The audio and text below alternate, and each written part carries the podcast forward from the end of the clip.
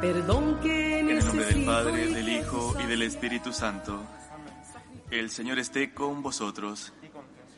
Empezamos con alegría y agradecimiento a Dios por este nuevo día, por permitirnos celebrar estos sagrados misterios. Preparamos nuestros corazones con humildad, reconociendo nuestros pecados y pidiendo perdón a Dios. Yo confieso ante Dios Todopoderoso y ante vosotros, hermanos, que he pecado mucho de pensamiento, palabra, obra y omisión, por mi culpa, por mi culpa, por mi gran culpa. Por eso ruego a Santa María siempre Virgen, a los ángeles, a los santos y a vosotros, hermanos, que intercedáis por mí ante Dios nuestro Señor. Dios Todopoderoso tenga misericordia de nosotros, perdone nuestros pecados y nos lleve a la vida eterna. Oremos. Dios Todopoderoso, tú has dispuesto que por el nacimiento virginal de tu Hijo su humanidad no quedara sometida a la herencia del pecado. Por este admirable misterio, humildemente te rogamos que cuantos hemos renacido en Cristo a una vida nueva, no volvamos otra vez a la vida caduca de la que nos sacaste. Por nuestro Señor Jesucristo, tu Hijo, que vive y reina contigo en la unidad del Espíritu Santo y es Dios por los siglos de los siglos.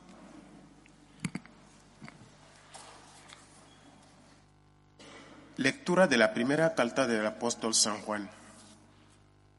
Queridos hermanos, este es el mensaje que habéis oído desde el principio, que nos amemos unos a otros. No seamos como Caín, que procedía del maligno y asesinó a su hermano. ¿Y por qué lo asesinó? Porque sus obras eran malas, mientras que las de su hermano eran buenas. No os, sorprenda, hermanos, que el mundo os odie. Nosotros hemos pasado de la muerte a la vida. Lo sabemos porque amamos a los hermanos. El que no ama permanece en la muerte. El que odia a su hermano es un homicida. Y sabéis que ninguno homicida lleva en sí vida eterna. En esto hemos, conocido el amor, en que Él dio su vida por nosotros. También nosotros debemos dar nuestra vida por los hermanos.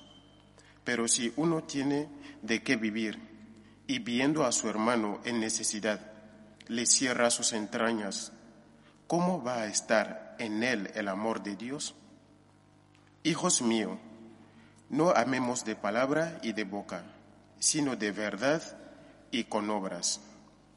En esto conocemos que somos de la verdad y tranquilizaremos nuestra conciencia ante Él, en caso de que nos condene nuestra conciencia, pues Dios es mayor que nuestra conciencia y conoce todo. Queridos, si la conciencia no nos condena, tenemos plena confianza ante Dios. Palabra de Dios. alabamos, Señor. Aclama al Señor tierra entera. Aclama al Señor tierra entera. Aclama al Señor tierra entera. Servid al Señor con alegría. Entrad en su presencia con vítores. Aclama al Señor tierra entera. Sabed que el Señor es Dios, que Él nos hizo y somos suyo, su pueblo y ovejas de su rebaño. Aclama al Señor tierra entera. Entrad por sus puertas con acción de gracias, por sus atrios con himnos, dándole gracias y bendiciendo su nombre. Aclama al Señor tierra entera. El Señor es bueno, su misericordia es eterna, su fidelidad por todas las edades. Aclama al Señor tierra entera.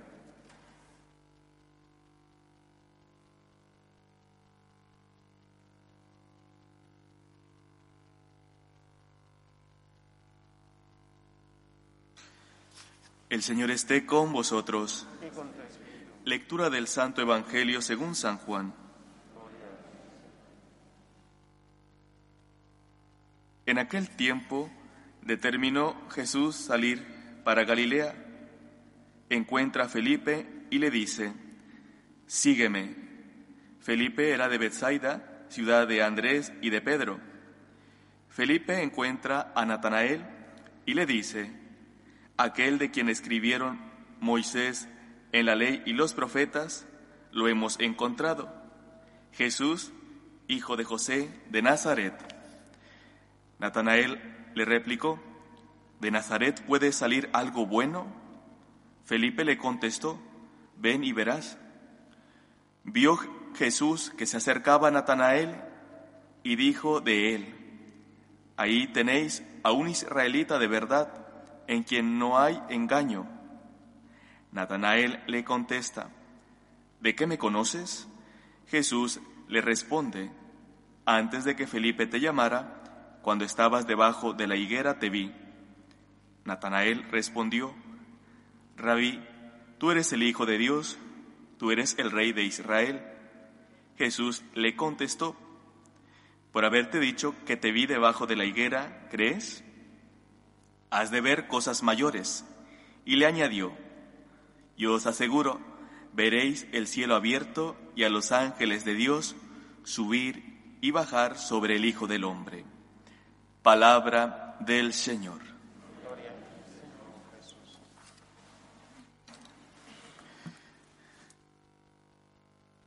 Este Natanael de quien se refiere el Evangelio es a quien conocemos tradicionalmente como Bernabé Parece ser que un hombre eh, culto, con buena formación y, también con buena eh, posición eh, económica. Del Señor dijo de una manera cosas muy bonitas, ahí tenéis a un israelita de verdad en quien no hay engaño. Mas, sin embargo, creo que de entrada tenía pequeño defecto, eh, esa soberbia que creo que todos tenemos en el corazón, aunque sea un poco de porcentaje y de la que tenemos que luchar todos los días para que no contamine nuestra relación con Dios. Pues así Natanael también, estoy seguro que después de haber conocido a Jesús, eh, pudo, pudo con ese, ese defecto de soberbia porque eh, pues se dedicó a Jesús, dio la vida por Cristo. ¿Por qué digo esto? Se nota en la pregunta que hace cuando eh, Andrés, cuando Andrés eh, le dice, hemos encontrado aquel de quien escribieron Moisés y los profetas. Y él dice inmediatamente, ¿de Nazaret puede salir algo bueno? Seguramente como todos los, como muchos judíos eh, se habían hecho a la idea de que aquel que iba a venir a liberarles, el Mesías, pues, si es todopoderoso, tendría que venir mínimo en una familia, pues quizá con buena posición económica, en un eh, lugar, eh, una ciudad, pues quizá con todas las comodidades. Mas, sin embargo, como siempre, Dios nos descoloca, Dios eh, no tiene nuestros pensamientos, Él actúa totalmente diferente. Decide pues, nacer, por ejemplo, en Belén y después estar en Nazaret para que eh, en esa ciudad pobre, en esa ciudad eh, quizá con baja posición económica, pues sea protegido por el enemigo, por Herodes en ese momento. Y así es como Jesús va creciendo en este lugar hasta llegar a la vida pública. Y pues, Natanael, pues en ese momento pues, no concebía que pudiese eh, estar el Mesías en Nazaret. Vuelvo a repetir, después del encuentro con Jesús, hay una transformación, hay un antes y un después. Eso implica eh, una vida nueva, eso implica renunciar al pasado, eso implica eh, quitar todo prejuicio que puede contaminar un encuentro pleno con Dios. Porque solamente en el Señor está la verdadera felicidad. Y esto es algo que cada uno de nosotros debe de trabajar todos los días. Ser, conscientes, en primer lugar, que todos hay un porcentaje de soberbia. Porque esto es así, el pecado, eh, el primer pecado ha sido la soberbia y tristemente está en nuestros corazones. Y por eso tendemos a caer, a inclinarnos al pecado, a hacer el mal. Porque si fuera totalmente inmaculado el corazón como Dios lo ha hecho, pues tan solo eh, queríamos estar cerca de Dios, hacer obras buenas, pero tristemente pues también hay esa inclinación al mal. Y por lo tanto, en primer lugar tenemos que revisar que no estemos haciendo a Dios a nuestra imagen y semejanza y poniéndonos por encima de Dios. Y esto se revisa, por ejemplo, con nuestras obras, con nuestro comportamiento, cuando de repente ponemos excusas para no vivir lo que Jesús nos ha enseñado, o cuando eh, dejamos de esforzarnos en vivir rectamente, o cuando eh, vivimos una parte del mensaje de Cristo, pero hay otra que la omitimos porque es que es muy difícil perdonar a tu enemigo, rezar por el que te persigue, practicar la caridad, ver en el hermano más pequeño, más humilde, a ese Cristo necesitado. Cuando estas partes que son un poco más difíciles no se viven en tu vida, pues al final también hay una cierta rebeldía, una cierta soberbia que te impide vivir bien el mensaje de Cristo y tienes que cuidar. Cristo nos descoloca, Dios nos descoloca. Nos gustaría un mensaje fácil para vivir, pero a veces es un poco más difícil, es un poco de más exigencia.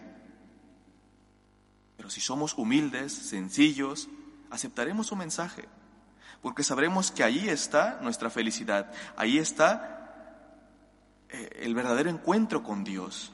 Y no permitiremos por nada del mundo el que nuestras excusas, nuestra comodidad nos impida que nos encontremos plenamente con Dios. Revisemos todos los días nuestro corazón, que no caiga en la soberbia, que no nos hagamos en nuestra cabeza una imagen de Dios equivocada, algo que Él no es, sino la que Él nos ha enseñado, la que Él se ha revelado, la que da plenitud, la que exige, la que a cada uno de nosotros nos pide un compromiso diario de amor, de caridad, de misericordia. Tengamos en cuenta siempre ese mensaje pleno de Dios. Y así como tenemos esa relación con Dios, ese cuidado especial para que Él transforme nuestra vida, así también debemos de verlo hacia el prójimo.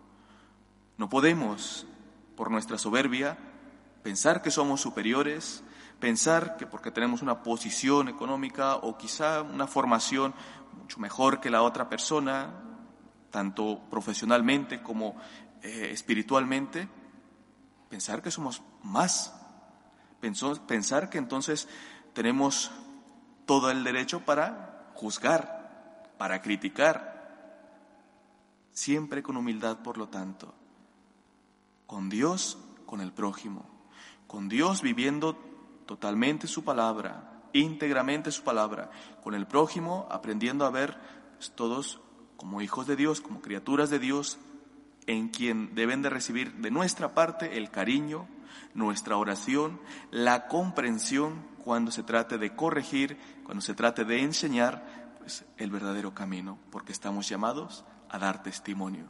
Que estos eh, dos eh, pequeños mensajes nos ayuden a vivir rectamente con Dios.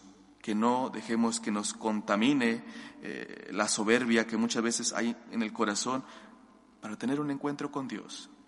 Dios nos quiere felices, pero esa felicidad nos exige un compromiso. Pongámonos en manos de Dios y dejemos que Él nos transforme, transforme nuestro corazón. Que así sea. Elevamos nuestras plegarias a Dios, pedimos por la paz del mundo, por el final de las guerras, del terrorismo, de la delincuencia. Roguemos al Señor. Pedimos por la jerarquía de la Iglesia, por el Papa, los obispos, sacerdotes. Roguemos al Señor. Pedimos por todas aquellas personas que están sufriendo los efectos de esta pandemia, los enfermos, aquellas personas que han perdido sus empleos, sus empresas, o también han sufrido eh, adversidades eh, en sus familias, ruptura, roguemos al Señor.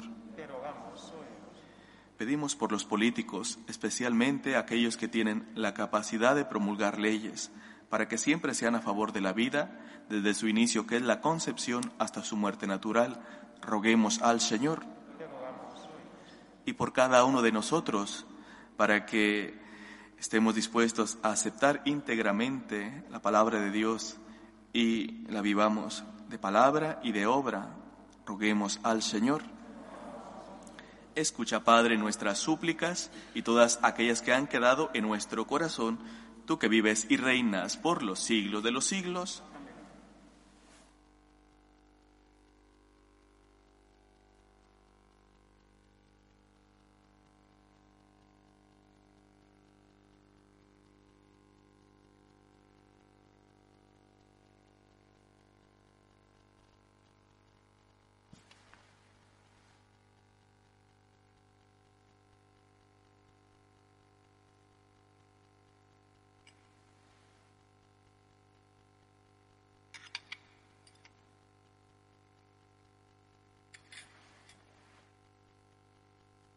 Bendito sea el Señor Dios del universo por este pan, fruto de la tierra y del trabajo del hombre, que recibimos de tu generosidad y ahora te presentamos. Él será para nosotros pan de vida.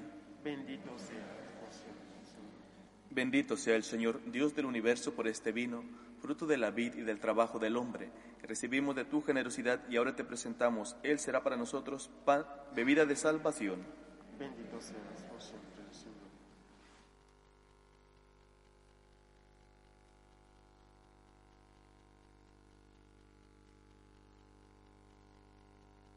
Orad, hermanos, para que este sacrificio mío y vuestro sea agradable a Dios Padre Todopoderoso.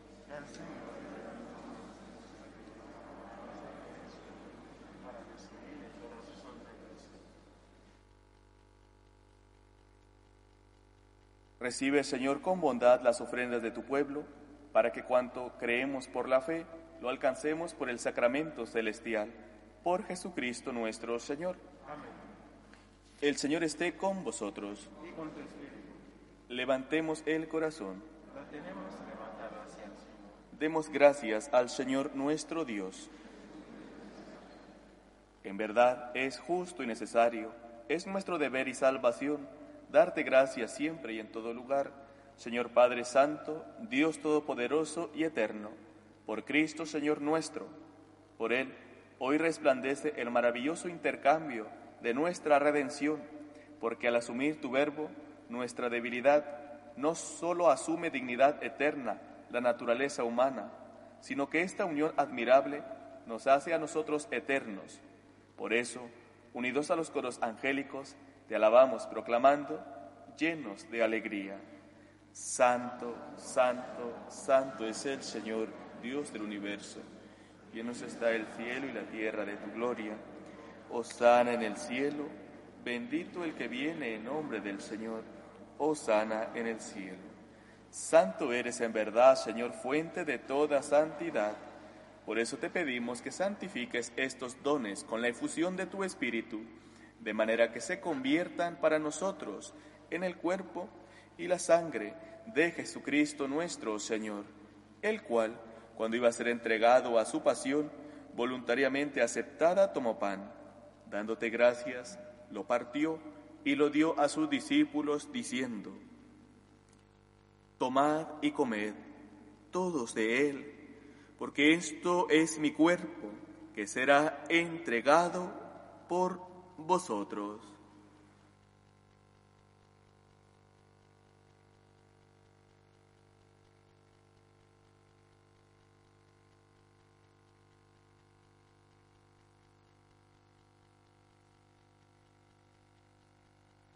Del mismo modo, acabada la cena, tomó el cáliz y dándote gracias de nuevo, lo pasó a sus discípulos diciendo, Tomad y bebed todos de él, porque este es el cáliz de mi sangre, sangre de la alianza nueva y eterna, que será derramada por vosotros y por muchos para el perdón de los pecados. Haced esto en conmemoración mía.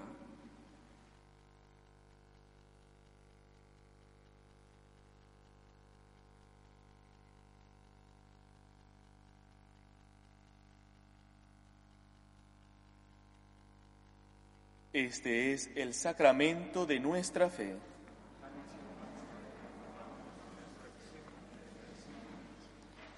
Así pues, Padre, al celebrar ahora el memorial de la muerte y resurrección de tu Hijo, te ofrecemos el pan de vida y el cáliz de salvación, y te damos gracias porque nos haces dignos de servirte en tu presencia. Te pedimos humildemente que el Espíritu Santo congregue en la unidad a cuantos participamos del cuerpo y la sangre de Cristo. Acuérdate, Señor, de tu iglesia, extendida por toda la tierra, y con el Papa Francisco, con nuestro obispo Carlos y todos los pastores que cuidan de tu pueblo, llévala a su perfección por la caridad. Acuérdate también de nuestros hermanos que durmieron en la esperanza de la resurrección, de Manuel y Albino, y de todos los que han muerto en tu misericordia. Admítelos a contemplar la luz de tu rostro Ten misericordia de todos nosotros, y así con María la Virgen, Madre de Dios, su esposo San José, los apóstoles y cuantos vivieron en tu amistad a través de los tiempos, merezcamos por tu Hijo Jesucristo compartir la vida eterna y cantar tus alabanzas. Por Cristo, con Él y en Él, a ti Dios Padre Omnipotente, en la unidad del Espíritu Santo, todo honor y toda gloria por los siglos de los siglos. Fieles a la recomendación del Salvador y siguiendo su divina enseñanza, nos atrevemos a decir, Padre nuestro que estás en el cielo, santificado sea tu nombre. Venga a nosotros tu reino. Hágase tu voluntad en la tierra como en el cielo. Danos hoy nuestro pan de cada día. Perdona nuestras ofensas, como también nosotros perdonamos a los que nos ofenden no nos dejes caer en la tentación y líbranos del mal. Líbranos de todos los males, Señor, y concédenos la paz en nuestros días, para que, ayudados por tu misericordia, vivamos siempre libres de pecado y protegidos de toda perturbación, mientras esperamos la gloriosa venida de nuestro Salvador Jesucristo. Señor Jesucristo, ¿qué dijiste a tus apóstoles? La paz os dejo, mi paz os doy. No tengas en cuenta nuestros pecados, sino la fe de tu iglesia, y conforme a tu palabra concédele la paz y la unidad, tú que vives y reinas por los siglos de los siglos. La paz del Señor esté siempre con vosotros. Cordero de Dios, que quitas el pecado del mundo, ten piedad de nosotros. Cordero de Dios, que quitas el pecado del mundo, ten piedad de nosotros. Cordero de Dios, que quitas el pecado del mundo, danos la paz. Este es el Cordero de Dios que quita el pecado del mundo. Dichosos los invitados a la cena del Señor. Señor, yo no soy digno de que entres en mi casa, pero una palabra tuya bastará para sanar. El cuerpo de Cristo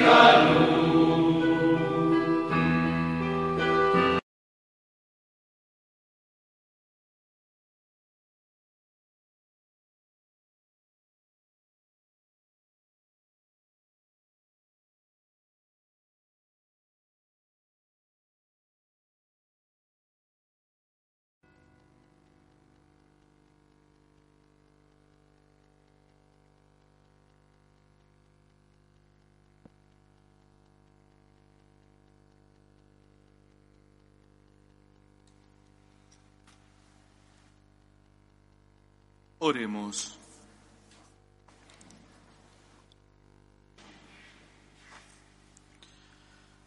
Señor, tú que llegas hasta nosotros en la participación de la Eucaristía, concédenos obtener el fruto de este sacramento y que al recibirlo nos hagamos cada día más dignos de este don que nos haces. Por Jesucristo nuestro Señor. El Señor esté con vosotros. La bendición de Dios Todopoderoso, Padre, Hijo y Espíritu Santo, descienda sobre vosotros. Podéis ir en paz. Dios te salve, Reina y Madre de misericordia, vida, dulzura y esperanza nuestra.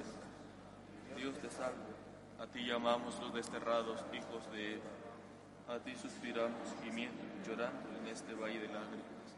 Ya pues, Señora abogada nuestra, vuelve a nosotros esos tus ojos misericordiosos, y después de este destierro, muéstranos a Jesús, fruto bendito de tu vientre, oh clementísima, oh piadosa, oh dulce siempre Virgen María, ruega por nosotros, Santa Madre de Dios, para que seamos dignos de alcanzar las promesas de nuestro Señor Jesucristo.